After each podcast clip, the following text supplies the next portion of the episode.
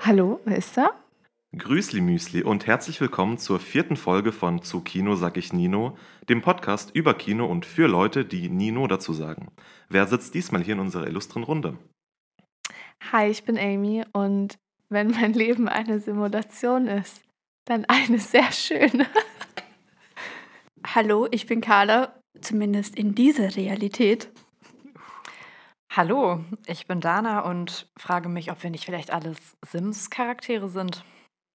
Und ich bin Elias und ich glaube, dass alle Vögel eigentlich Überwachungsdrohnen der Bourgeoisie sind. Letztes Mal musste unser Podcast abrupt enden, da leider die Herrscher über die Simulation nicht mit dem Aussprechen der Wahrheit umgehen könnten.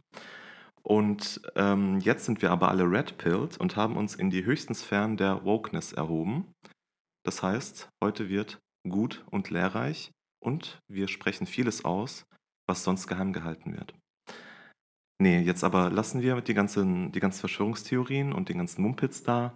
Heute soll es um VR gehen, also um computersimulierte Welten, um Filme, die in einer virtuellen und meist dystopischen Realität bzw. Unrealität spielen. Und wir wollen der Frage auf den Grund gehen, warum gerade die Virtualität oft als Feindin der Realität gesehen wird, also als ähm, bedrohliches, bedrohliches Konstrukt, angefangen beim Antifuturismus des frühen 20. Jahrhunderts, über Habbo Hotel und Second Life, bis hin zum Metaverse, was ja jetzt äh, irgendwann mal in die Pushen kommen sollte. Und das Paradebeispiel dafür und äh, die Auseinandersetzung darüber ist natürlich die Matrix-Filmreihe der Wachowski-Schwestern.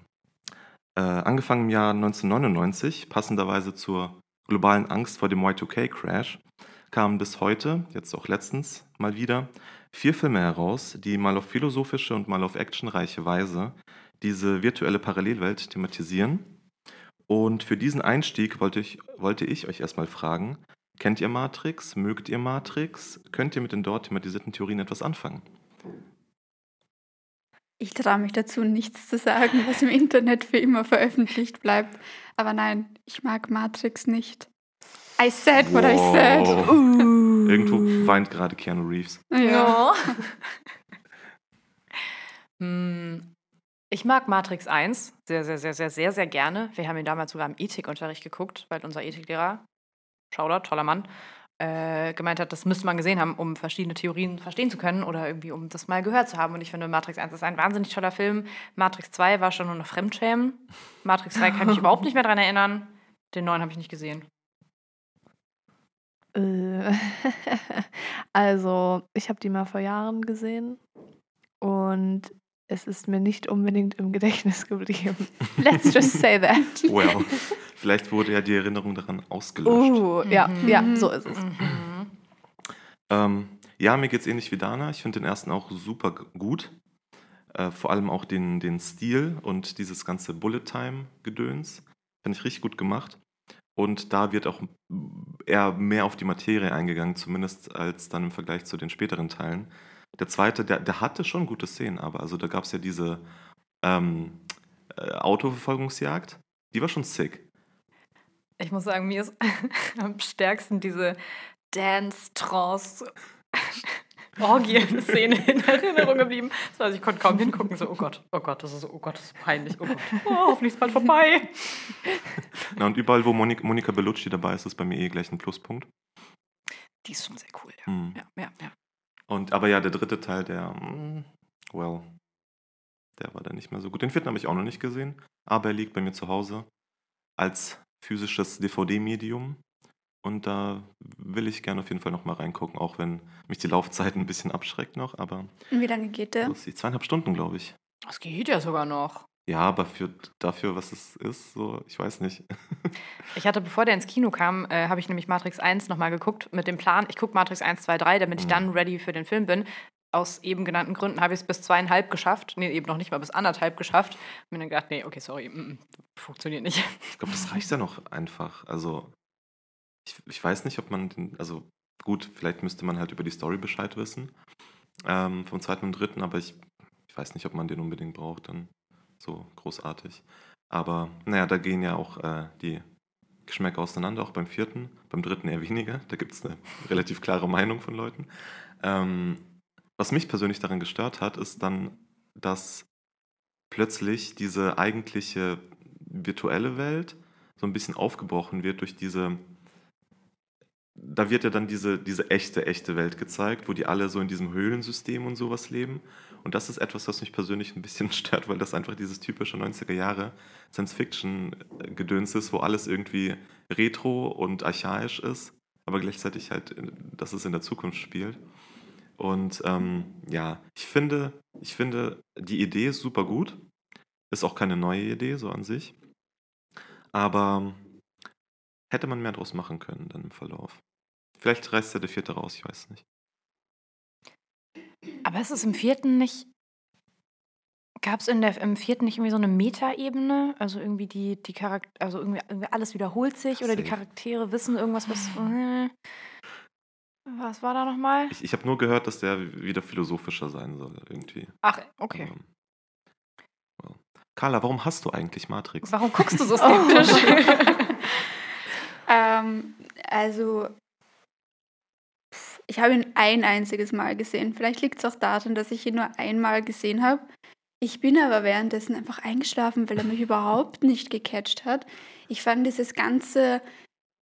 Äh, wenn ich, jetzt, wenn ich jetzt schon hier bekannt werde als diejenige, die Matrix nicht mag, dann go full in. Aber ich fand dieses ganze semi-psychologische, ich weiß nicht, mich hat das halt echt nicht mich hat das nicht abgeholt. Ich fand das, ich fand, das war einfach alles ein bisschen zu viel.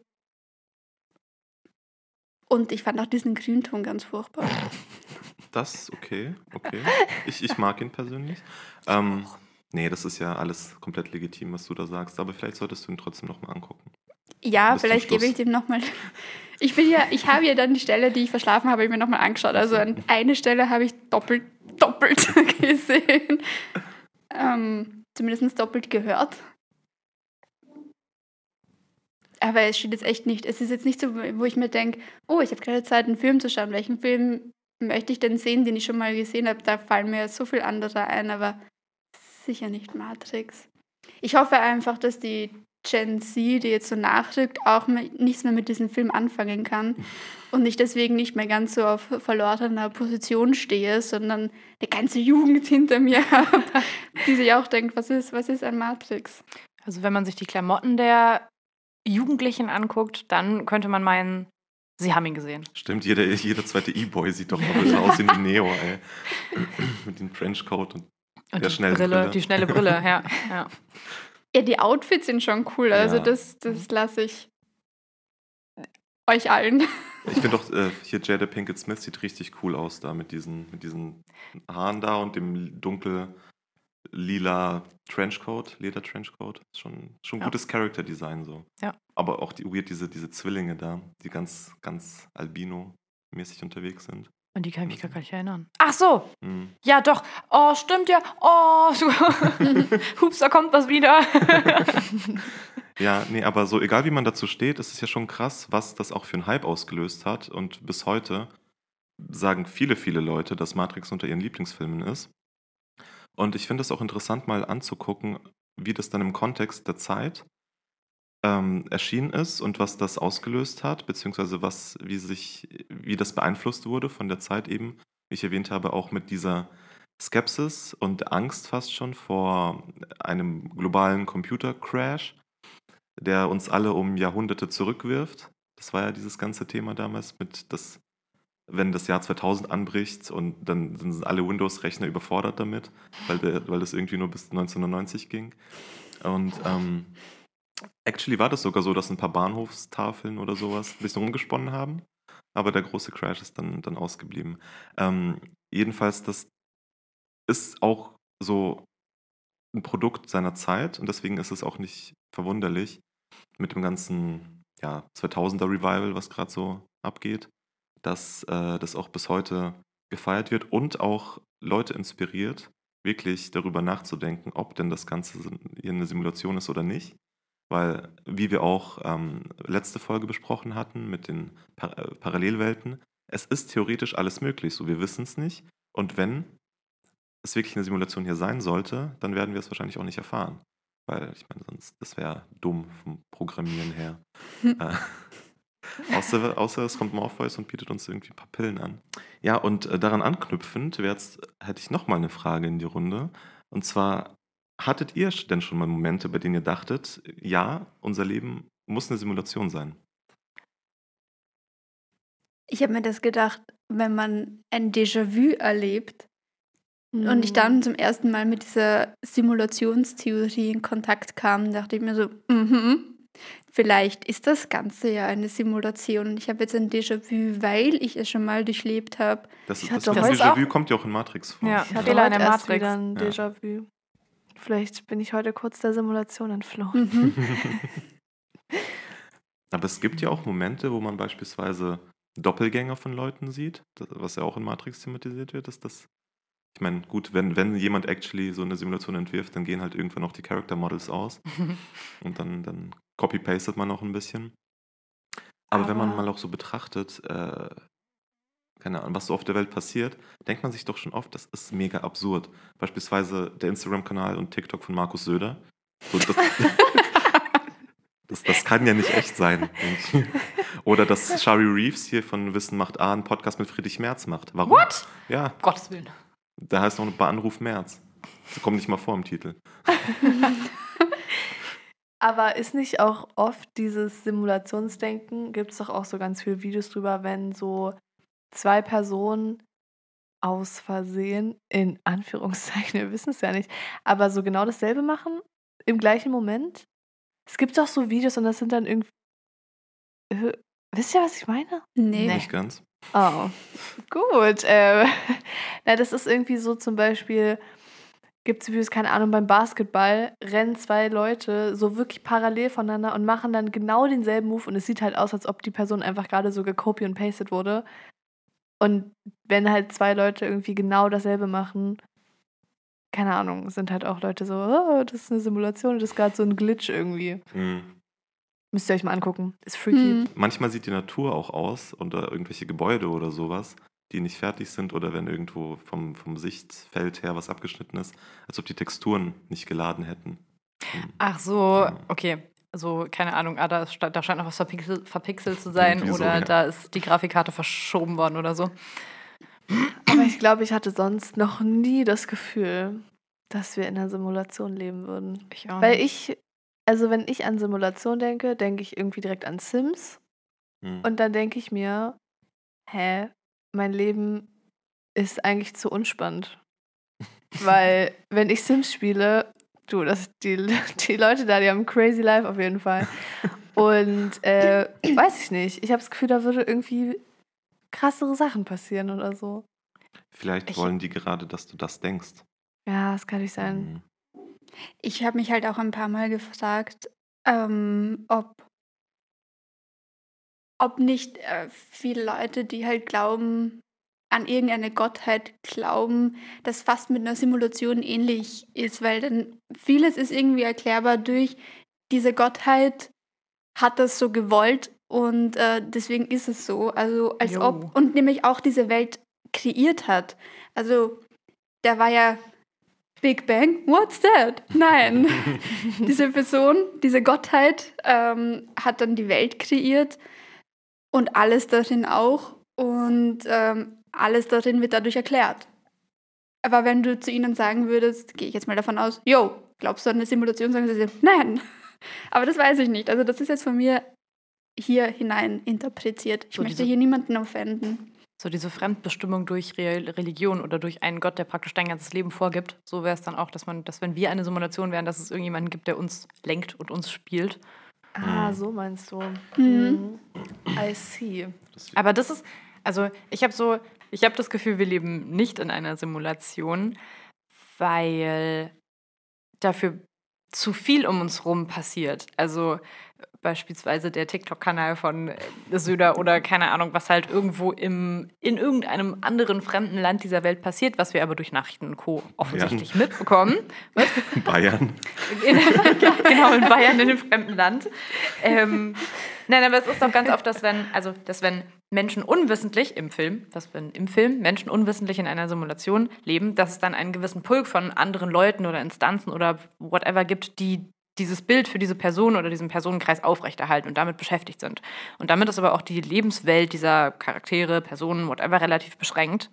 Ähm, oder aber es gibt eine Art von Setting, so Game, also Spiel, Computerspiel, Game-mäßig, wo es genug Leute gibt, die einfach diesen Alltag, um alles, was halt um die Hauptpersonen oder wie auch immer drumherum passiert, zu einem Alltag machen, der eben immer und immer wieder passiert. Also, weiß ich nicht, halt die Passanten, die immer die Straßenseite kreuzen oder ja, halt so die so eine, aber sehr eintönige Umgebung schaffen. Und das haben wir ja auch nicht. Ja, stimmt. Ähm, aber was, was da auch interessant ist bei diesem Punkt, ähm, VR-Welten sind ja nicht nur auf unsere Welt bezogen, dass wir quasi in einer Simulation leben, sondern dass auch oftmals der Wunsch da ist, selbst etwas zu simulieren, wie eben wenn man Sims spielt.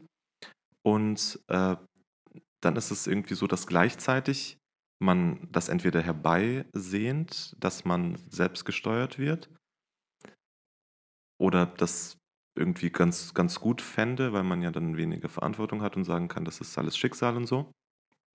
Oder dass man entweder wirklich den Bock hat, selbst etwas zu steuern, was ja auch, also ich meine, so Spiele wie Second Life oder Habbo Hotel und sowas in den 2000ern, das ging ja mega durch die Decke.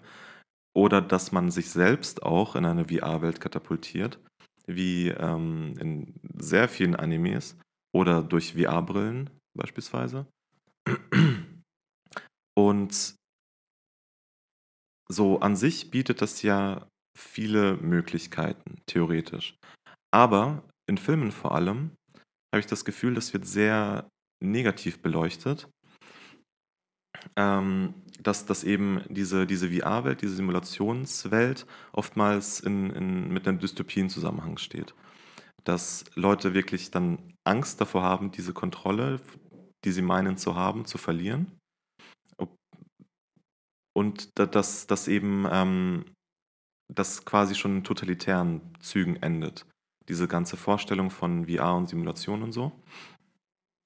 Ähm, und wenn man mal das Internet anguckt, was ja oft Voraussetzung ist für eine virtuelle Welt, ähm, dann so der Beginn davon war ja wirklich euphorisch, dass das so als Raum der Rechtsfreiheit geschaffen wurde und der Anonymität und äh, quasi so ein anarchistisches Projekt war, zu dem, zu dem jede Person was beitragen kann und das quasi selbst steuern kann, also quasi selbst eine Simulation aufbauen kann von allem.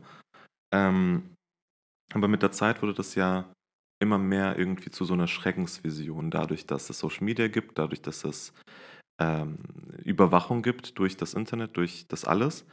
Und das, das steht ja sehr im Gegensatz dazu, was ja eigentlich vielleicht eine simulierte Welt sein könnte oder wäre. Ähm, weil eben es immer mehr, ja, auch in der Realität halt Überwachung gibt durch Apps, durch das äh, DSVGO beispielsweise.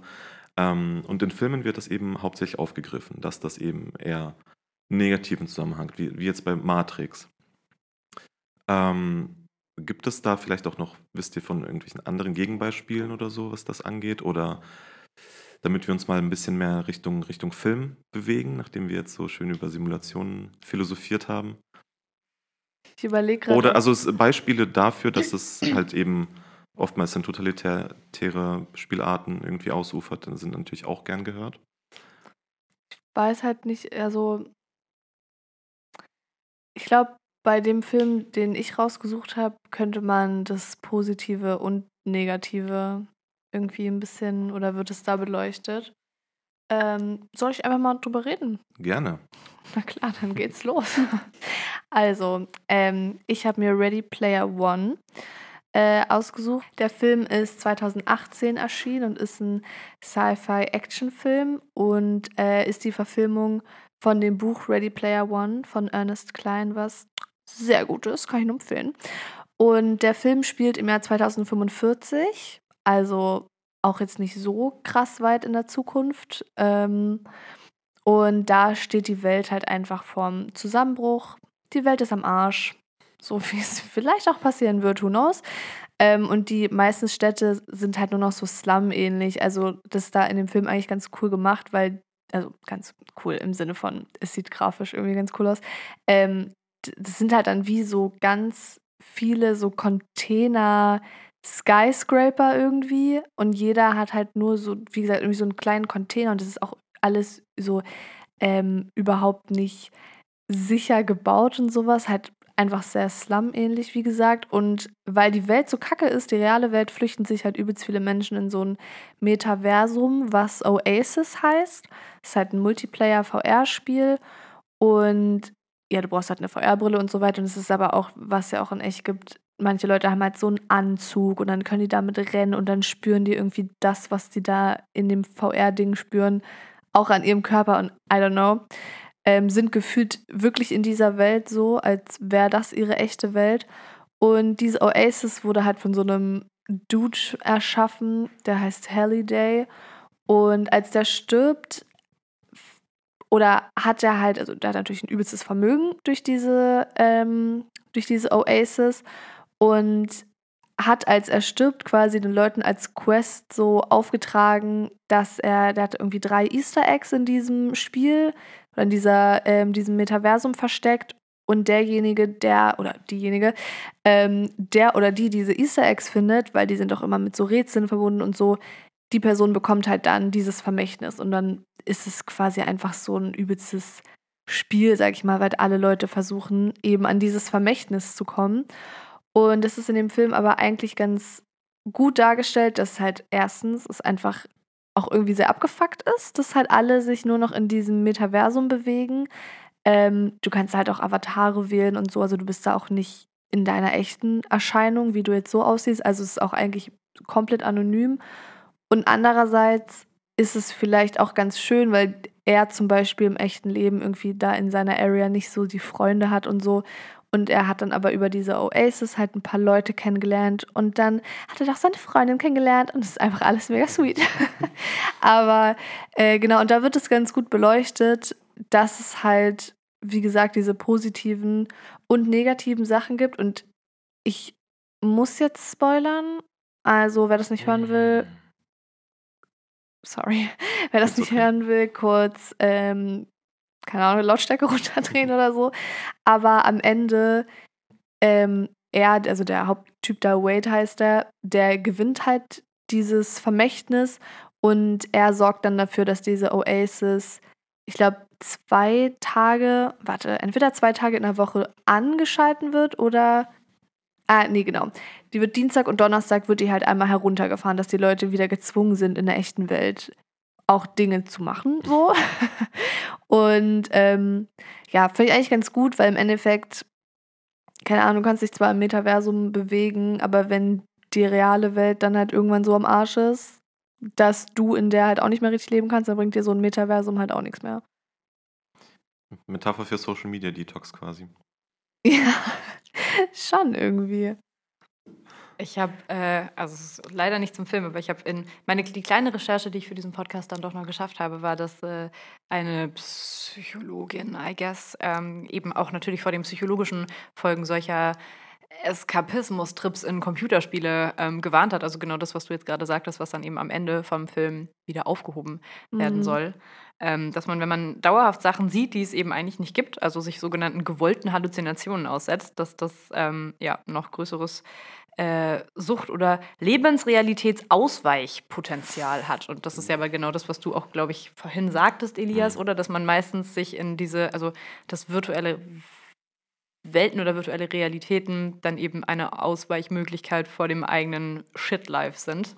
Ähm, genau, und je, je dystopischer und je schrecklicher irgendwie die, die, die Welten gezeichnet werden, ähm, aus denen dann mit Virtual Reality geflohen werden kann, ja, desto besser ist natürlich, desto besser macht sich dieser Kontrast auch als Filmmittel, I guess. Also, ne, so, so wie Amy das gerade von Ready, Mann, Ready Player One beschrieben hat.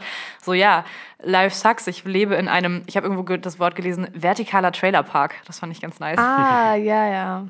Stimmt, so kann man es gut beschreiben. So was halt irgendwie, so klar, wir könnten uns auch, wir können uns auch in fünf Jahren ins Metaverse begeben, aber so unser Leben ist dann noch okay. Aber wenn es halt hier scheiße ist und du hier nichts machen kannst, ja klar, verbringe ich dann lieber sieben Tage die Woche im, in der Oasis. Aber das dachte ich mir, ähm, habe ich mir auf, äh, bei der Vorbereitung hier auch so überlegt, was denn so eine digitale Welt haben müsste. Also gut, kommt wahrscheinlich auch wirklich krass drauf an, wie das echte Leben halt so ist.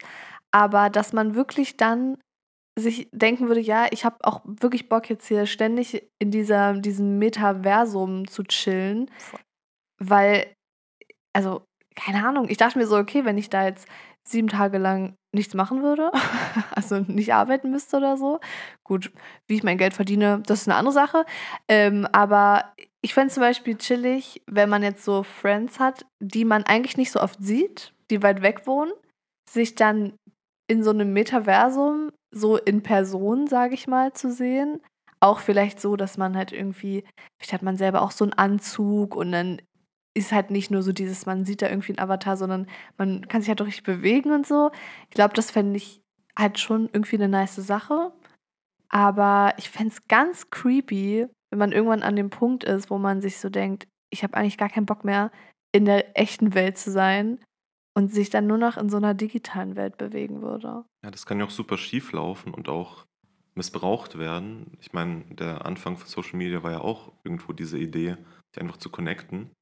Und jetzt wird man halt mit Werbeanzeigen vollgeballert. Gern geschehen. Ja, ich meine, es gibt natürlich auch noch so die, also Punkt 1, ich musste gerade ganz doll an einen Film denken, über den wir vielleicht noch sprechen.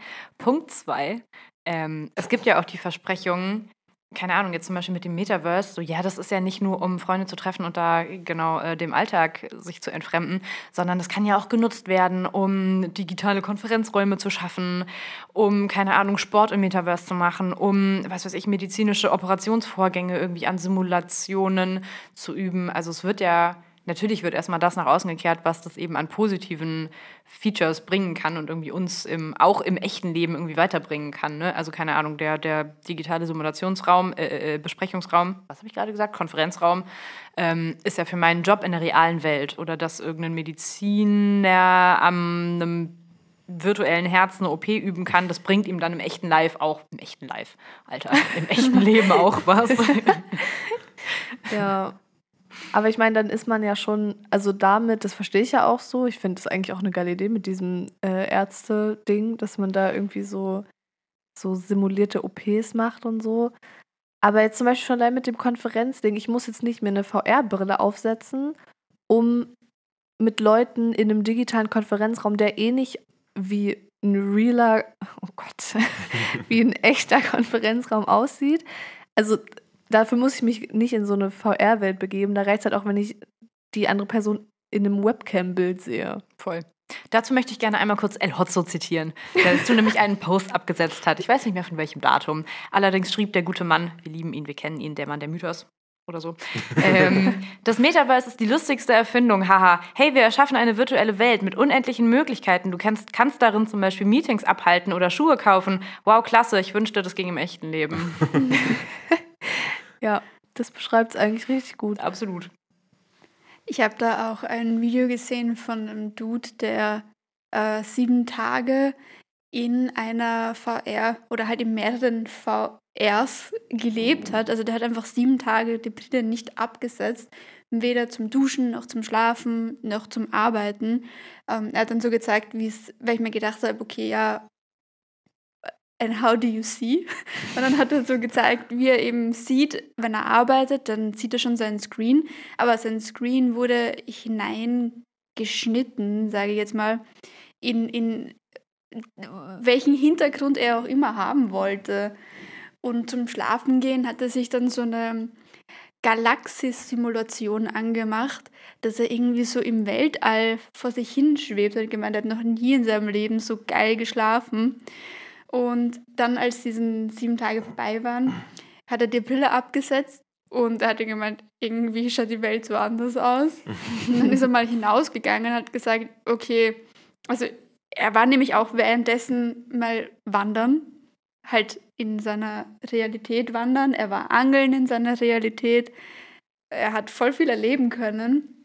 Und dann ist er hinausgegangen und da war, glaube ich, gerade Herbst oder sowas. Auf jeden Fall hat er dann angefangen, die Natur draußen zu riechen und den Wind zu spüren. Hat er gesagt, also egal wie geil auch diese, diese Realität war, in der ich dann war, dieser Wanderweg, whatever, es ist schon nochmal anders, wenn du einfach da bist und du riechst es und du fühlst es und du siehst es in ganz normalen Farben. Ja.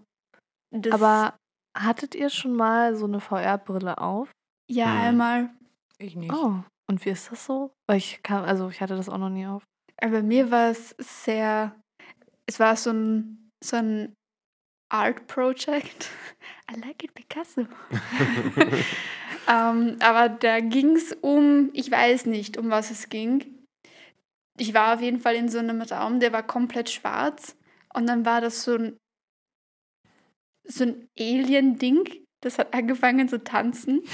dann haben sie immer gesagt, look at your hands. Und dann habe ich halt auf meine Hände geschaut und dann war in einer Hand ein Alien-Ding und in der anderen Hand war dann immer was anderes. Und dann ist, was auch immer in meiner Hand war, später quasi in, in diesem schwarzen Raum gewesen. Und dann hat ein Haus angefangen zu brennen. Und dieses Alien hat so davor getanzt. dann dachte ich mir, vielleicht passiert irgendwas hinter mir. Und dann habe ich mich so umgedreht. Da war aber nichts. Also das Hauptding war dieses brennende Haus und äh, der Alien, das Alien. Ich muss ah. aber auch ah. zugeben, dass ich mir den Beschreibungstext nicht durchgelesen habe und deswegen bis heute nicht weiß, ob ich da irgendwas Großartiges nicht verstanden habe oder ob das mehr so ein die Kunst liegt in der Randomness ja. Ding war. Wahrscheinlich. Das erinnert mich auch mega irgendwie an die, die Szene von Spaceballs, wo das Alien aus dem Bauch von dem einen Typen da rauskommt und sich dann so einen Hut aufsetzt und so einen Stock und dann anfängt zu tanzen und dann dieses Hello, my baby, hello, my darling singt. Stimmt. Wenn das das gemacht hätte, das Alien da in der VR-Welt, dann wäre ich nie wieder da weg, dann hätte ich die Brille nie wieder abgesetzt. Oh, ja, abgesetzt. Aber, ähm, ja, ich habe auch mal vor Jahren bei der Gamescom mal so eine VR-Brille für, für Samsung-Handy oder so ausprobiert. Und das war schon krass. Also normalerweise, wenn man eben auf dem Bildschirm guckt, und ein Spiel spielt oder so, dann sieht man ja nur geradeaus. Aber da ist es ja wirklich so, ich, mein erster Reflex, das war so ein Jetpack-Ding, wo man halt Jetpack fliegen konnte und dann war unter einem halt die Stadt und so. Das war eh schon scheiße mit meiner Höhenangst. Ähm, aber dann, wenn man halt wirklich darunter guckt und denkt so, ah ja, der ist ja gleich der Boden, ist halt nicht der Boden so.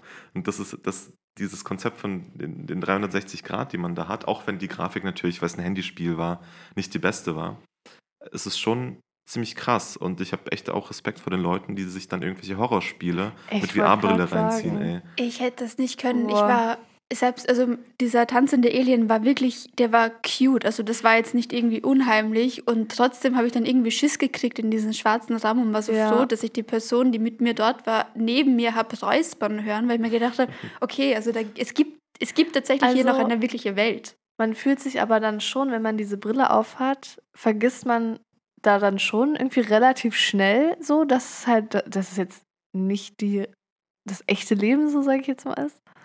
Zumindest ging es, also man vergisst es nicht, aber man, das ist eine ganz andere Erfahrung. Ja. Auch weil ich mir dann gedacht habe, was ist, wenn jetzt irgendwas von hinten dahergerannt kommt. Mhm. Also mhm. deswegen habe ich mich dann so umgedreht und war ganz froh, dass ich nur was Schwarzes gesehen habe. Aber dann dachte ich mir auch, I don't know, vielleicht passiert oh da noch was, vielleicht bricht das Haus auf mich ein. Ja. Vielleicht sehe ich, wie meine Hand wegbricht. Also. Das ist ja auch komplett verwirrend einfach, wenn man halt nur sehen und vielleicht schon noch hören kann, aber hab nichts Haptisches hat in dieser Welt. Und ich glaube, das ist mega der Brainfuck einfach. Mhm. Aber dann stell dir mal vor, du hast noch irgendwie so. Äh, es gibt doch auch schon so VR-Achterbahnen. Mhm wo du einfach äh, dann schon halt dieses haptische hast, dass du quasi in so einer Achterbahn sitzt, aber du bewegst dich eigentlich nicht, sondern, also, das bewegt sich schon. Warte mal, wie erklärt man das jetzt? Aber halt auf der Stelle so. Mhm. Und da kann ich mir schon echt vorstellen, dass, dass das Gehirn einfach so tricken kann, dass man sich dann denkt, ich sitze jetzt halt hier for real in der Achterbahn. Ich meine, macht dann mal noch irgendwas, dass man, dass da doch noch so Wind kommt oder irgendwas. Ja, dann safe, denke ich, ich sitze in einer echten Achterbahn.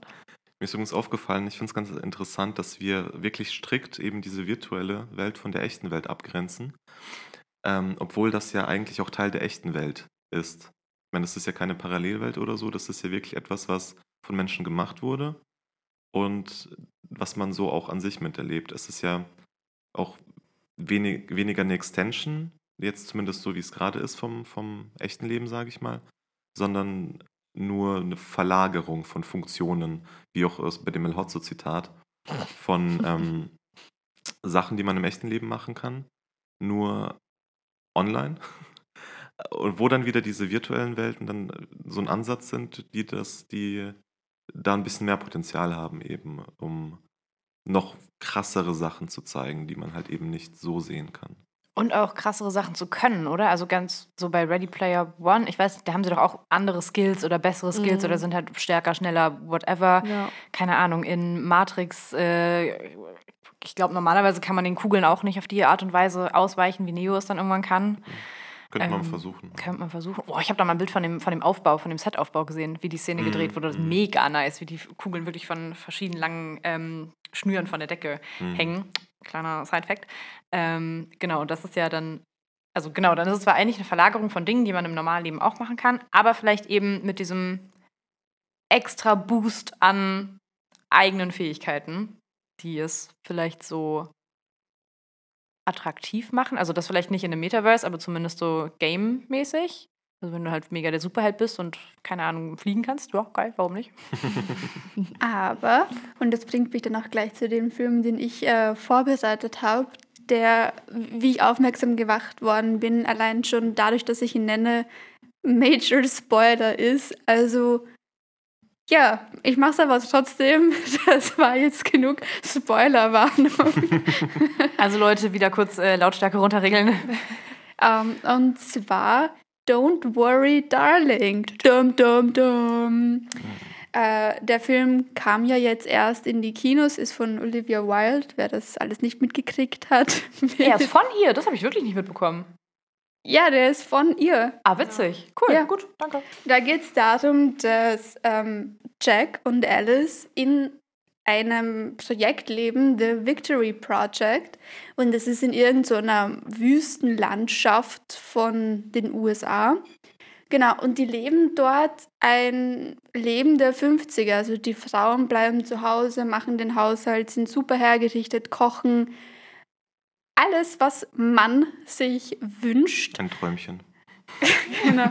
Und Während die. Männer während die Männer halt in der Früh zur Arbeit fahren und dann am Abend wieder zurückkommen und natürlich vor dem perfekt hergerichteten Abendessen stehen.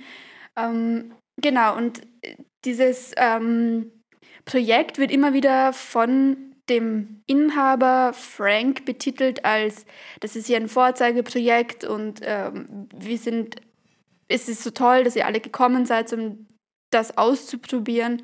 Und man fragt sich halt, wenn man dazu sieht, ich dachte, wir leben hier in den 50ern, also was, was ist denn hier das große Projekt, das da dahinter steht?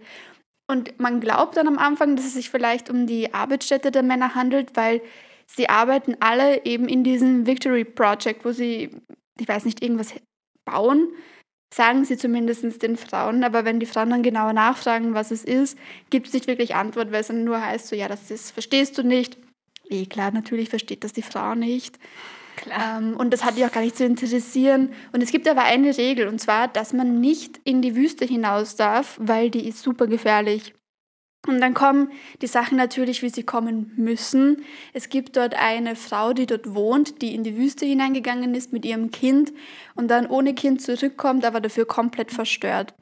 Und ähm, sie, die anderen EinwohnerInnen glauben halt, dass sie verrückt geworden ist und dass sie auch irgendwo selbst schuld ist, weil sie ja in die Wüste hinausgegangen ist. Dann geht aber Alice auch in die Wüste hinaus, weil sie ein Flugzeug abstürzen sieht und berührt so ein, eine Pyramide. Und dann passieren ganz weirde Sachen und danach wacht sie wieder in ihrem Bett auf und Jack ist da und sagt so, ja, du, du bist irgendwie eingeschlafen, aber nicht so wild, ich kochte jetzt was. Also alles wirklich super friedlich, schön, happy bappy, gesunde Relationship. You think. ähm, weil dann fängt Alice an, verstörende Sachen zu sehen und glaubt, dass dieses ganze Victory Project, ähm, dass da irgendwas läuft, von denen sie, also dass sie da, dass da irgendwas nicht stimmt und dass sie vielleicht sogar durch das Essen vergiftet werden, in dem Sinn, dass sie gehörig werden, die Leute, die dort wohnen. Und auch Frank, der, der Mensch, der das alles erbaut hat, sagt dann zu ihr privat, ja, also ich hätte nicht gedacht, ich habe noch nie so eine harte Nuss wie dich erlebt. und so weiter und so fort. Und ähm, jetzt hier Major, Major Spoiler. Turns out, The Victory Project ist eine virtuelle Realität, in der Jack und Alice, also in denen eine virtuelle Realität, in die Jack sie hineingebracht hat. Die beiden leben nämlich in unserem Jahr jetzt, oder halt zumindest vergleichsweise schaut das jetzt aus wie jetzt. Und Alice ist eine Ärztin, komplett überarbeitet. Jack ist arbeitslos, sitzt den ganzen Tag zu Hause. Ich wage es kaum zu sagen, aber sie haben es geschafft, Harry Styles unsexy ausschauen zu lassen. Das, da Wie muss viel, geht das nur? viel Maske. Sie haben es auch echt ein bisschen übertrieben, finde ich. Sie haben komplett übertrieben und sie haben es auch, finde ich, ziemlich gemein gemacht. Ähm, Sie haben es sehr klischeeartig auf Ja. jeden Fall Ja. gemacht. Sie haben es auf jeden Fall geschafft, Harry Styles komplett anders aussehen zu lassen.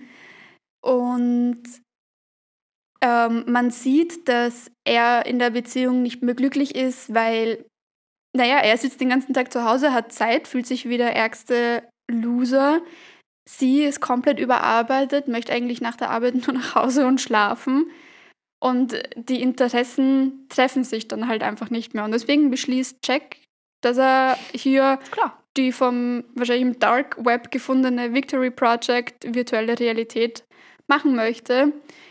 Irgendwie betäubt er seine Freundin, ähm, bindet sie ins Bett und äh, schließt ihr irgendwelche Monitoren an die Augen. Auf jeden Fall sind, ist sie permanent in dieser virtuellen Realität und er, wie alle anderen Männer, fahren, wenn sie arbeiten, fahren im Victory Project, gehen sie in die Realität, Realität. Oh mein Gott, das check ich jetzt erst. Der. Stimmt. Genau, weil sie ja Geld verdienen müssen, um dort in dieser virtuellen Realität weiterleben zu können. Und das klingt jetzt alles auf dem ersten, auf die erste Beschreibung hin richtig beschissen, weil die Frau hat keinen freien Willen. Aber haben wir den allgemein? Und ähm, ja, er ist da, genau, er hat sie da hineingebracht, ohne dass sie zugesagt hat. Aber ihre beste Freundin in dieser Realität hat ihr dann in der Realität gestanden, dass sie beabsichtigt da drinnen ist, weil sie hat ihre Kinder verloren. Das ist ein sehr schöner deutscher Satz. gibt es da noch? Yes, also auf jeden Fall, die Nachbarin hat die Kinder verloren. Und wenn man sich anmeldet für die Victory Project, kann man seinen Charakter erstellen, so wie bei Sims. Deswegen ist Harry Styles, obwohl er in den USA lebt, ein Brite. Und das erklärt auch seine ganzen britischen Akzentgeschichten. Das haben die ja ausgefuchst. Genau. Opportunity. Aber auf War. ähm, genau. Die Kinder, alle Kinder, die da drinnen vorkommen, sind nicht echt. Alle Kinder sind komplett simuliert. Das bedeutet auch diese eine Frau, die da hinausgegangen ist mit ihrem Kind und dann ohne Kind zurückgekommen ist, da wurde das Kind nicht umgebracht, sondern Frank hat einfach das Kind aus der Simulation hinausgestrichen als Bestrafung, dass sie das gemacht hat. Und genauso gut hat die Nachbarin die Kinder eben reingekriegt als, als Goodie, dass sie sich freiwillig gemeldet hat. Ähm, und das ist halt mal ein anderer Twist, finde ich, von diesen ganzen virtuellen Realitäten, weil es dann nicht irgendwie so eine krasse Welt ist, wo alles besser, schneller, lauter, sondern es ist halt in Wirklichkeit besser für so cis-hetero-Männer, die darauf stehen, dass die Frau zu Hause bleibt, Kinder großzieht, Essen kocht und ähm, dann am besten noch abends die Beine auseinander macht, damit sie schön schlafen können. Ende. Spoiler over. Das, das nimmt mich aber auch ein bisschen das Konzept von äh, Total Recall, Mhm. ähm, wo der Hauptcharakter ja auch schläft quasi die ganze Zeit und das dann irgendwann bemerkt, yo, eigentlich bin ich ja gar nicht da, sondern ich bin auch in der virtuellen Welt. Irgendwie auf dem Mars. Halt nicht in den 50ern, sondern auf dem Mars. Ähm, aber ja, das hat mich jetzt ein bisschen daran erinnert, was ja auch so eine eigene Sparte nochmal ist, eben von, von diesen, von dem ganzen simulierten Zeugs und virtueller Realität und so. Ich habe das ja vorher nur so spaßeshalber erwähnt, aber ich habe mich dann auch ein bisschen damit auseinandergesetzt wegen freien Willen, weil sie ja eben unfreiwillig dort ist. Und es gibt äh, in der, es, also in der Wissenschaft gibt es so unschlüssige Meinungen dazu, inwieweit wir Menschen tatsächlich einen freien Willen haben, weil man durch verschiedene Experimente erkennen konnte, dass das Hirn sich unterbewusst schon für eine Aktion entschieden hat, bevor man sich bewusst für diese Aktion entschieden hat. und man deswegen daraus schließen könnte, dass äh, wir gar keinen freien Willen haben, sondern eigentlich Opfer unserer eigenen Hirne sind. Also und dann, dann könnte man wieder schließen, und wer hat unsere Hirne konzipiert, ähm, installiert? Gott. Da frage ich mich aber, was ist, wenn ich mich mal wieder nicht entscheiden kann, wo ich essen gehen will? Wo bleibt da die Entscheidung von meinem Hirn? Ja, das waren so. Also dieses eine Beispiel, dass da ähm, das eine Experiment, das dafür benutzt wurde. Also ich möchte nochmal sagen, es gibt auch Leute, die sagen, das ist kompletter Bullshit. Und ich glaube, auch innerhalb dieser Disziplin ist das jetzt nicht in Stein gemeißelt, sondern es ist einfach mal so ein, aha, da schau her, lass uns mal weitergehen. Aber dieses eine Experiment, das sie gemacht haben, ist, dass die Teilnehmenden ähm, gesagt haben, sie sollen sich komplett random entscheiden, ob sie, eine, ob sie diese Zahlen, die vor ihnen liegen, addieren oder subtrahieren wollen. Und bevor sie sich bewusst dafür entschieden haben, haben sie im Hirn schon Signale messen können, dass das Hirn sich schon entschieden hat, bevor es ins Bewusstsein gekommen ist, dass das jetzt subtrahiert oder addiert wird. Ich weiß nicht, ich glaube, ob man sich entscheiden kann, wo man essen geht oder nicht, ist dann zumindest mal der Bewusstmachung, dass man sich nicht entscheiden kann. Aber dann kann man ja auch wieder sagen, ich meine, das mein Hirn gehört ja trotzdem mir. Also weißt du, wie ich meine? Genau Weil das. klar wird man ja dann von sich selbst bestimmt, aber inwiefern ist das jetzt so viel anders, als wenn das halt erst in meinem Bewusstsein wäre und dann in meinem Gehirn. Also weißt du, wie ich meine? Ja, und deswegen sagen ja auch viele, das ist Ja. jetzt komplett berechtigte Kritik. Aber wenn man, wenn man davon ausgeht, wenn wir jetzt dieses Gehirnexperiment weiterführen und man bleibt jetzt zum Beispiel bei Don't Worry Darling und man geht davon aus, dass Alice eh nie einen freien Willen Mhm. hatte, dann wäre ja die Tatsache, dass Jack für sie entscheidet, Ja. Aber hat Jack einen freien Willen? nein. Und dann ist die Frage, wer entscheidet über Jack? Hm. Wer hat uns alle installiert? Hm. Bill Gates. Äh, ich finde es übrigens immer ganz putzig, wenn Filme wirklich davon ausgehen, dass die Charaktere, die dann eben in so eine virtuelle Welt verfrachtet werden, nicht checken, dass es eine virtuelle Welt ist, weil wenn man das in der Gegenwart spielen lässt, müsste die Grafik bei so einem Projekt so beschissen sein, dass ähm, man doch sofort merkt, ob man jetzt in so einer echten Welt ist oder in so einer Pixelwelt. Aber es ist doch ein Aber sowieso es ist bei-. Freiheit. Also, so toll der Film irgendwie auch war, äh, Don't Worry Darling, so viele fucking huge Plotholes hatte der auch. Ich bin teilweise sehr darüber aufgeregt. Nenn das ist zum so Beispiel eins. Ein. Ach so, das. Aber was wäre noch so ein Plothole? Don't get me started. Also, ja, vielleicht nur so ganz kurz. Also zum Beispiel, ja, warum, also wenn das Kind von der Frau, die verstört aus der Wüste zurückkommt, nicht echt ist, warum kommt sie denn dann so dermaßen verstört wieder? Warum, warum ist das Kind dann tot? Warum hätte, hätte man sich doch irgendwas anderes überlegen müssen? Warum sieht sie diesen Flugzeugabsturz? Was hat es damit zu tun? Ich weiß, da gibt es verschiedene Theorien drüber, finde ich aber auf den ersten Blick auch nicht logisch, dass sie als Einzige diesen Flugzeugabsturz sieht. Sieht sie den überhaupt? Sieht der Busfahrer ihn oder sieht der Busfahrer ihn nicht? Für alle Leute, die diesen Film noch nicht gesehen haben, tut es mir schrecklich leid. Warum sind die, ähm, ist das, das Portal oben auf diesem Berg oben drauf? Das macht gar keinen Sinn. Wenn die Männer da mit Ja, Auto unten reinfahren, warum ist es dann nicht einfach unten drinne? Warum müssen die erst in, auf diesem Berg hochrennen. Nächstes Ja, Ding, gut, da das stürzt ein ist eh, Flugzeug ne? ab. Die Frau steigt aus dem Bus aus, sorry, und denkt, es sei eine gute Idee. Oh, in die Wüste rein, fünf Kilometer in die Ja. Wüste rein, ist ein Flugzeug abgestürzt. Ich renne da am besten alleine hin. Tolle Idee. Fahr zurück in die Stadt, hol die Feuerwehr, fahr da zusammen hin. Was hast du, was denkst du, kannst du machen, wenn ein Flugzeug gecrashed ist? Ähm, ei, ja, so. Viele Punkte bin ich komplett bei dir. Aber Aber ich, ich habe da ein bisschen recherchiert. Okay. Und zwar hat mich nämlich diese äh, Flugzeuggeschichte auch wahnsinnig abgefuckt, weil ich mir gedacht habe, was macht das für einen Sinn? Also das ergibt null Sinn. Dass sie da in die Wüste rennt, dafür gibt es keine Antwort. Das macht einfach immer noch null Sinn. Was will sie alleine machen? Gleichzeitig, man geht ja auch hin zu einem Unfall und schaut, ob man irgendwie helfen kann. Aber ja, klar, logischerweise könnte sie nicht helfen. Aber ähm, was, was im Internet so als Theorie umhergeht, was ich gar nicht so unschlüssig finde, ist, dass dieses Kind von der Frau, die in der Wüste davor war, ein rotes Flugzeug vor sich hingeschoben hat. Und das hat sie ja gesehen. Und auch die, die, ähm, diese Helfer, Männer haben ja dieses, dieses äh, rote Gewand an. Das heißt, diese Farbe Rot Ja. ist schon irgendwo in ihrem Unterbewusstsein. Ja. Und man sagt, dass Leute, die im Koma liegen, wie zum Beispiel, also wie sie ja eigentlich tut in der echten Welt, sehr wohl Surround Sounds aufnehmen. Also man hatte zum Beispiel mal eine Patientin gehabt, die hat ähm, im Koma geträumt, ich weiß nicht, ob man geträumt sagt, aber auf jeden Fall, ich sage jetzt mal geträumt, dass sie in Alaska ist und es ja eisig kalt ist. Und dann, als sie aufgewacht ist, also die war irgendwo, wo es konstant warm war, und als sie aufgewacht ist, hat sie davon erzählt. Und dann hat man rückverfolgen können, dass zwei Ärzte einmal über Eislaufen gequatscht haben, als sie drinnen waren, und sie das halt gehört hat und unterbewusst ihr Hirn dann quasi wie beim Träumen weitergesponnen hat, dass sie jetzt in einer kalten Gegend ist. Und deswegen wird geglaubt, dass sie das Alice, das Flugzeug gesehen hat von dem Kind und dass in der echten Realität ein Flugzeug über das Haus geflogen ist und sie eins und eins quasi dieses rote Flugzeug mit dem Flugzeug zusammengebracht hat.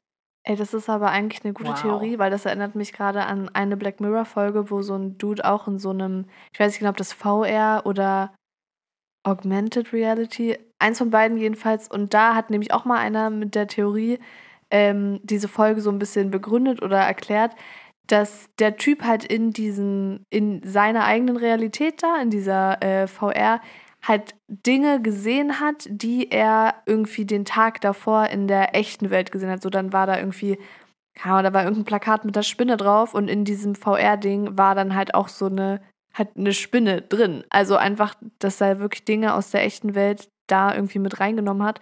Und das würde da ja eigentlich auch ganz gut zu passen. Und das würde nämlich auch erklären, warum niemand anderer außer ihr das Flugzeug gesehen Voll. hat und warum es nämlich auch nicht klar zu sehen war, sondern so verschwommen. Man hat das Flugzeug ja nie klar Ja, gesehen, das war ja stimmt. immer über so ein, ja, Gaze. Boah, jetzt habe ich richtig Bock, mir ganz viele Theorien Boah, ich habe mir richtig viele Theorien dazu durchgelesen. Was war noch ein Punkt, den, der, den dich angefuckt hat? Ähm, dass das Ding da oben war. Ja, genau. dass, dass also ja, dass es halt so offensichtlich war. Das ist ja schon. Achso, ja, stimmt. Fair point. Und dass die Frau von dem, wie heißt er, Frank, mhm. dass sie ihn, boah, richtig, richtig Spoiler-Folge, aber dass sie ihn am Ende umbringt. Why? Also ich bin sowieso der Meinung, dass sie die Finger da äh, radikal mit im Spiel hatte und die beiden irgendwie gemeinsam dieses Victory Project auf die Beine gestellt haben oder so. Trotzdem völ völlig übertrieben, dass sie ihn umbringt oder dass dann ihre beste Freundin sagt hier, run, du musst es aus dieser Welt schaffen, sonst bringen sie dich auch im Real Life um. So, alles, was sie macht, ist schon hochgradig illegal. Jetzt bringt ihr auch noch jemanden um. Gut, leg los. Ja. Aber, möchtest du noch was sagen? Ich Nee. Ich schicke dir einfach den YouTube-Link Ja, bitte den. gerne, bitte gerne. Vielleicht kann ich ja noch vom, vom Gegenteil überzeugt werden, weil an sich war das natürlich ein guter Film. Ich möchte jetzt auch nicht nur haten, weil der hat schon echt Spaß gemacht. So. Und ich möchte ihn nicht nur Frage. defenden, weil er hatte tatsächlich auch Plotholes. Okay, geben, geben, wir geben uns die Hand Genau. Okay. Ähm, ich habe noch eine, eine, eine kleine, ähm, ich hatte einen kleinen Perspektivwechsel, was Filme angeht, falls ihr Bock drauf habt. Und zwar nicht von Menschen, die sich in ein Spiel oder eine virtuelle Realität begeben, sondern ähm, ein Film, in dem es um äh, Guy geht. Äh, Guy ist ein, ein, ein Typ, Guy ist ein Mensch und lebt Ist ein in. Guy. Ist ein Guy, Guy ist ein Guy. Guy äh, lebt in Free City.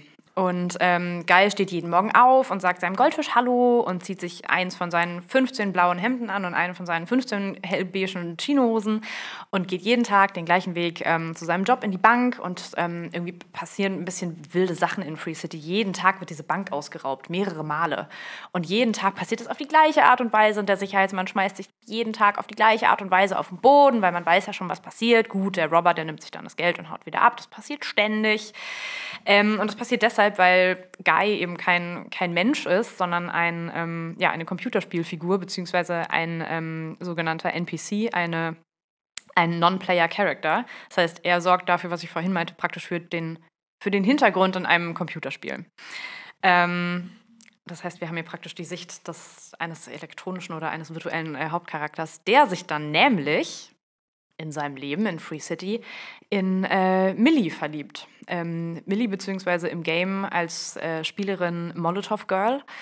Ähm, aber hinter Molotov Girl sitzt eben wirklich Millie am Computer und spielt Molotov Girl versus Guy eben nicht. Guy ist einfach nur ein computergeschriebenes ähm, Programm eigentlich, aber er verliebt sich. Wie kann das sein? Es kann äh, so sein, dass äh, Guy nämlich eine künstliche Intelligenz ist, die mit einem besonderen Code geschrieben wurde. Fragt mich nicht, ich kenne mich dafür viel zu schlecht aus. Ähm, er sich aber dementsprechend sich und seine Gefühle, seine Emotionen, sein Leben, seine, sein, sein, sein Bestehen sich weiterentwickeln kann. Hin zu einem, ja, zumindest in dem Rahmen, der ihm gegeben ist, nämlich innerhalb dieser Computerspielwelt, beziehungsweise innerhalb von Free City, ja, sich verlieben kann und sagen kann, nee, ich habe jetzt keinen Bock, morgen zur Arbeit zu gehen und ich habe keinen Bock, wieder fünfmal ausgeraubt zu werden. Morgen gehe ich einfach nicht. Morgen gehe ich nicht in die Bank rein, morgen biege ich rechts ab. Ähm, das Ganze ist dann noch damit verknüpft, dass Millie als Spielerin und ähm, gemeinsam mit ihrem Ex-Freund, äh, übrigens Joey Kiwi, den wir ja natürlich alle gerne mögen, weil wir alle Stranger Things mögen, ähm, und ich immer noch nicht weiß, ob er Joe oder Joey heißt, aber naja, ähm, die beiden haben jedenfalls eigentlich dieses Spiel ähm, Free City, wie heißt das, wie heißt das Spiel? Habe ich vergessen, aber da, wo Free City drin existiert, die haben das ähm, kreiert und erschaffen haben aber die Rechte bzw. gewisse Codes, gewisse Schreibprogramme an jemand anderen weitergegeben, äh, der jetzt der, der große Boss und Vielverdiener mit diesem Spiel ist und wird gespielt von äh, Taika Waititi, den wir natürlich auch alle ganz toll finden. Der dann ein bisschen trashige Rolle hat, ist aber auch ganz lustig. Man hat das Gefühl, er hatte sehr Bock, diese Rolle zu spielen. Jedenfalls geht es darum, dass ähm, Millie aka Molotov Girl dann gemeinsam in Free City mit der Hilfe von Guy, der eben inzwischen auch allein, alleinständig, selbstständig denken kann und handeln kann, ähm, versucht eine gewisse, eine gewisse Stelle im Spiel zu finden, um mit Beweisen, die man daraus ziehen kann, dann eben den äh, Boss zu stürzen und praktisch wieder selber Herr des Spiels zu werden und dann natürlich dahinter auch eine viel sozialere Idee haben, nämlich den anderen KIs, die eigentlich das gleiche Potenzial wie Guy haben, eine neue Welt in diesem Spiel zu erschaffen, in der sie sich eben frei bewegen können und praktisch als, naja, als Menschen, Fragezeichen, als selbstbestimmte Menschen, Figuren mit einem freien Willen, Fragezeichen, äh, ihr Leben zu leben. Und dafür, dass der Trailer von diesem Film echt nicht so vielversprechend war für mich, wirkte halt alles relativ seicht, fand ich den echt ganz nett. Also es ist ein schöner, bunter Film. Ryan Reynolds als Guy, man kann ihn sich vorstellen, wie ein bisschen blöd, aber eben auch ganz cute, äh, da sein Leben lebt. Und irgendwie fand ich den Twist, den es dann eben hat, ich fand den, ich fand den, ich fand den kann man sich ruhig mal angucken. Klingt interesting. Du hast mich damit bekommen, du. ja, und also die ganze Sache mit, mit KIs und so, das ist ja auch quasi ein Fass ohne Boden. Weil, also das, wir haben ja jetzt über äh, simulierte Welten, virtuelle Welten geredet, dann mit den KIs ist ja nochmal eine ganz eigene Sparte von quasi Ergänzung oder alternative Lebensrealität. Ähm, und jetzt würde ich gern nochmal den Bogen zurückspannen für, zum, am, am, Anfang habe ich ja gesagt, dass äh, die Idee mit der simulierten Welt in Matrix keine wirklich neue ist. Ähm, das wurde auch im 20. Jahrhundert schon in Literatur und so weiter festgehalten. Und 26 Jahre vor Matrix gab es einen zweiteiligen deutschen Fernsehfilm von Rainer Werner Fassbinder namens Welt am Draht. Und das ist basically Matrix, vor Matrix. Ähm, da ist nämlich, also da spielt äh, Klaus Löwitsch den Dr. Fred Stiller, der, ist, der wurde zum neuen technischen Direktor am Institut für Kybernetik und Zukunftsforschung befördert. Und der, der Twist so, also ja gut, wieder ein Spoiler, ne? weil irgendwie in diesen ganzen VR-Sachen, da gibt es sehr viele Twists, wo dann Leute merken, ha, das ist eine Simulation oder ha, das ist keine Simulation. Jedenfalls bei Welt am Draht, ähm, was übrigens auch auf einer Literaturvorlage basiert, die in den 60ern erschienen ist, ähm, ist, denn, ist dann der Twist, dass dieses Institut für Kybernetik und Zukunftsforschung, die betreiben so einen Supercomputer namens Simulacron 1 und der simuliert eine Kleinstadt. Und die gucken da halt, wie, wie das so funktioniert und niemand, der in dieser kleinen Stadt lebt, weiß, dass das halt eine Simulation ist. Und die, die probieren damit rum und beobachten das und halten da alles fest. Aber Irgendwann kommt heraus, beziehungsweise kommt dann in diesem Dr. Stiller eine Paranoia auf, da er immer mehr und mehr über das Institut herausfindet, dass die Welt, in der er lebt, auch eine Simulation ist und dass quasi es keine reale Welt gibt und jede Welt eine simulierte Welt ist irgendwo. Wow. Und das, der, der Film ist super, super gut gemacht, also dafür, dass es halt ein Fernsehfilm ist und insgesamt 300 Minuten dauert, ähm, kann man sich den echt gut anschauen, vor allem durch den Stil, den, den der hat. Also wirklich kinematografisch sehr gut, sehr kühl, sehr steril auch. Das, was ja so diese alternative Zukunftswelt ein bisschen zeigen soll. Und was da so passiert, das ist ähm, auch eine sehr interessante Metapher für äh, so eine geld- und machtsüchtige Welt, vor allem Wirtschaft, der Wirtschaftsaspekt davon. Und dass ähm, da jeder irgendwie Intrigen spinnt und seine irgendwelche Machenschaften betreibt und das, die, das, der Level an Paranoia erhöht sich permanent. Was ja wieder ein Beispiel dafür ist, dass auch damals ähm, mit der noch nicht fortgeschrittenen Technik, so wie jetzt, äh, die Leute ziemlich weit in die Zukunft gedacht haben und sich dachten, yo, das bietet halt nicht nur positive Möglichkeiten, sondern kann auch wirklich nach hinten losgehen, wenn dann plötzlich alles irgendwie simuliert ist und niemand mehr weiß, was echt und was irgendwie virtuell ist. Und ähm, ah, übrigens, der dauert nicht über 300 Minuten, sondern nee, doch 300 waren es. Das ist schon lang genug. Ja. Hä? Warte, hast du nicht was von. Nee, 200, 200 Minuten. Also knapp über drei Stunden dauert der. Ich wollte gerade sagen, fünf Okay. Stunden oder was? Nee, nee, nee, Es gibt auch solche Filme, aber der nicht. Und das ist ja ein Zweiteiler.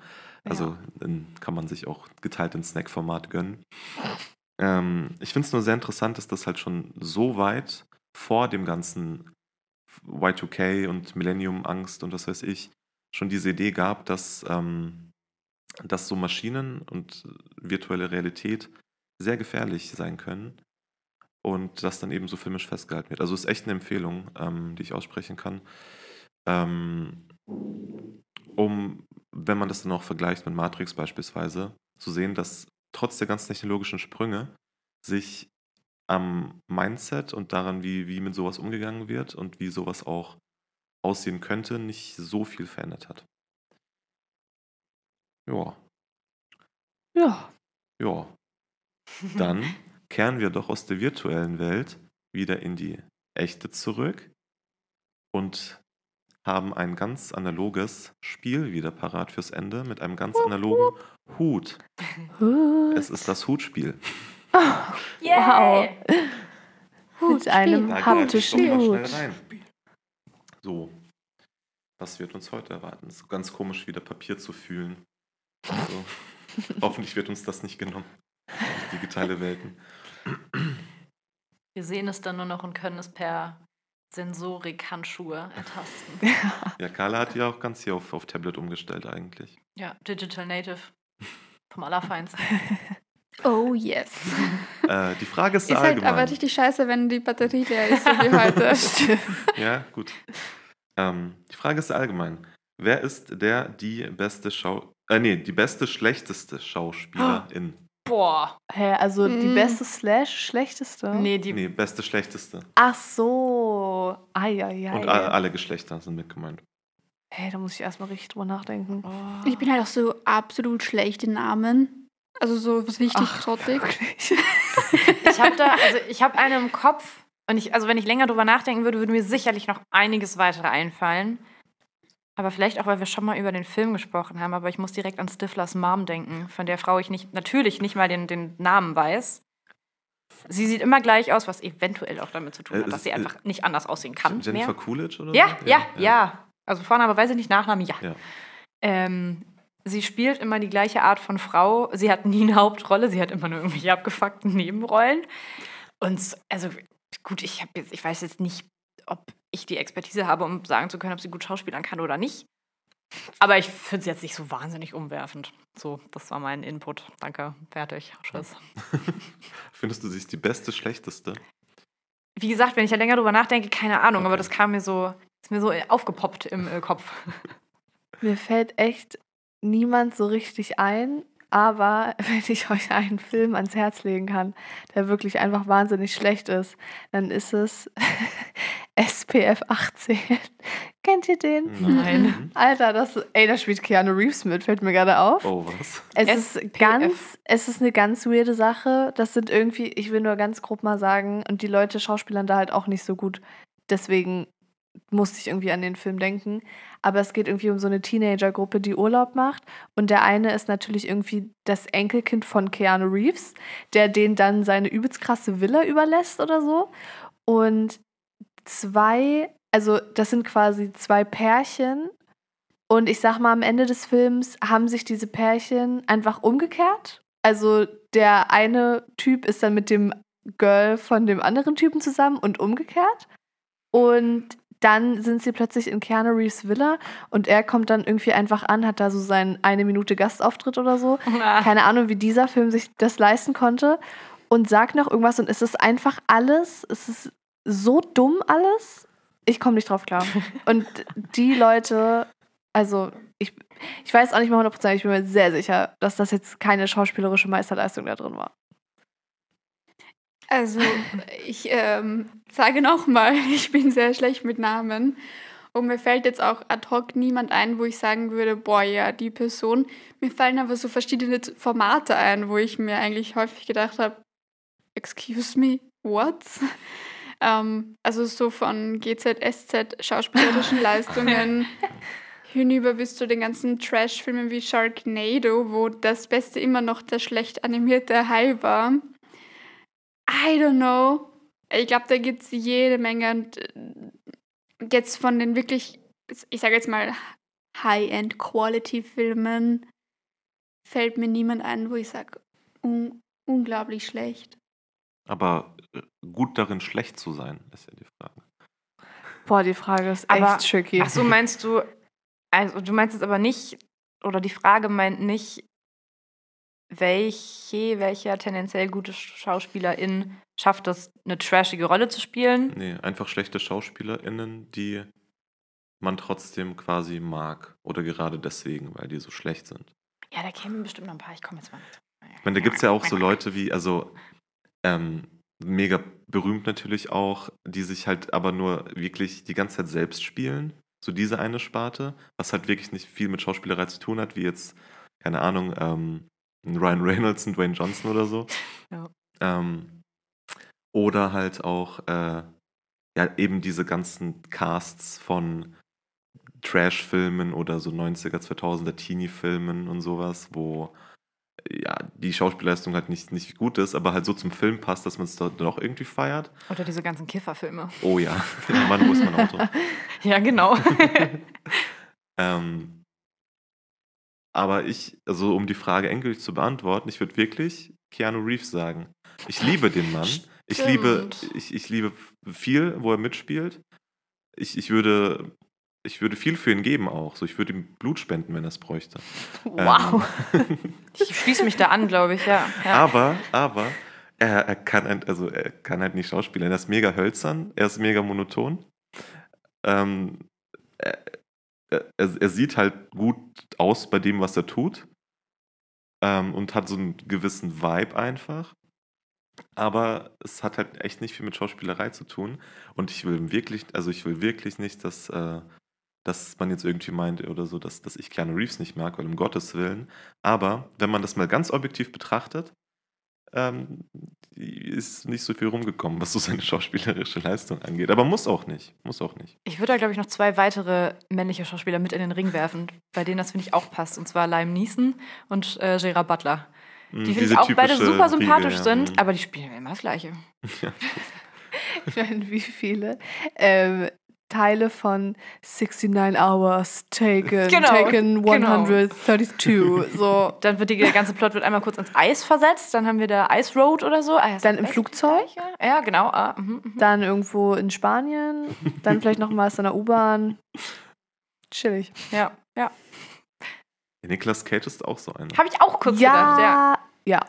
Aber der könnte halt, wenn er wollte, er hat nur einfach Kackfilme gemacht, ne? Ja, also, so wie zum Beispiel bei Adam Sandler so. Er hat, bis, er hat sehr viele Kackfilme gemacht, aber dann macht er halt äh, Uncut Gems und das ist super gut. Habe ich nicht gesehen. Adam Sandler ist bei mir ganz rotes Tuch. Weiß nicht warum. Geht nicht. Ich gucke auch äh, gefühlt, wenn der irgendwo mitspielt, bin ich so, ne. Ja, ich, ich Nee. möchte das auch nie. Ich verwechsel Adam Sandler und Ben Stiller immer. Ich auch. Aber einer von den beiden finde ich auch nicht. Den, den Adam Sandler war doch. Nee, Ben Stiller war der für Nachts im Museum, genau, oder? ja. Ja. Ich finde, der macht auch immer ziemlich dieselben Rollen. Stimmt. Oh, aber Ja, nachts im Museum, den Film liebe ich. Ich weiß nicht. Das ist Kindheit für mich. Ja, gut. Dann hätten wir das geklärt. Ich, wir danken fürs Zuhören. Und das nächste Mal begeben wir uns mal ganz weit weg von diesen virtuellen Welten, Parallelwelten, sondern sind in der einigermaßen echten Welt verfrachtet.